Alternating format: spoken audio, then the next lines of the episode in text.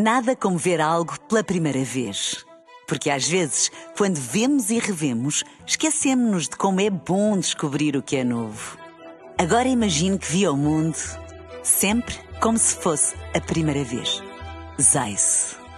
Veja como se fosse a primeira vez. Na rádio, no digital, em podcast. Música para sentir, informação para decidir.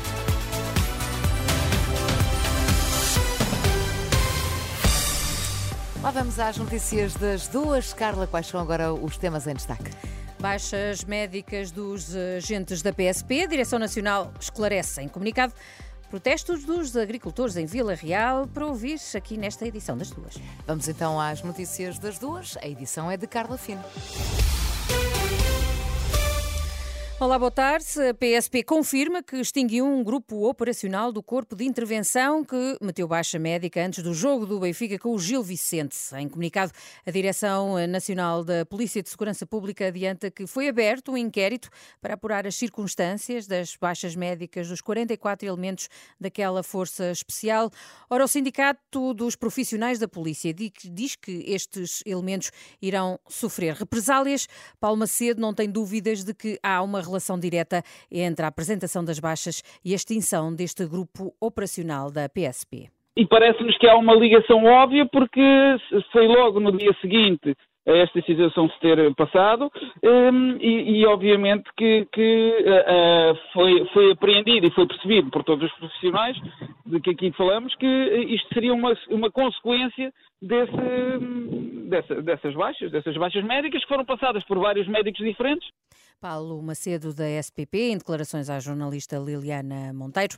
E em solidariedade para com estes elementos, amanhã está marcada uma concentração na Calçada da Ajuda, em Lisboa, a partir das 8 da manhã, frente à sede do Corpo de Intervenção da PSP.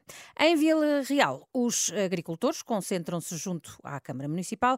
Depois da marcha lenta, cerca de um milhar aprovou um conjunto de reivindicações que querem fazer chegar ao Governo e aos partidos Olimpiameiros. Depois de uma marcha lenta de 3 km, participada por centenas de agricultores, tratores e carrinhas agrícolas, os homens da terra concentraram-se em frente à Câmara Municipal de Vila Real para uh, aprovar um documento reivindicativo. Uh, Pedro Santos, quais são as principais reivindicações dos agricultores? Uh, isto de facto é uma grande iniciativa da CNAI, das suas associações, da Confederação Nacional da Agricultura e acima de tudo estão aqui para lutar por melhores condições de vida.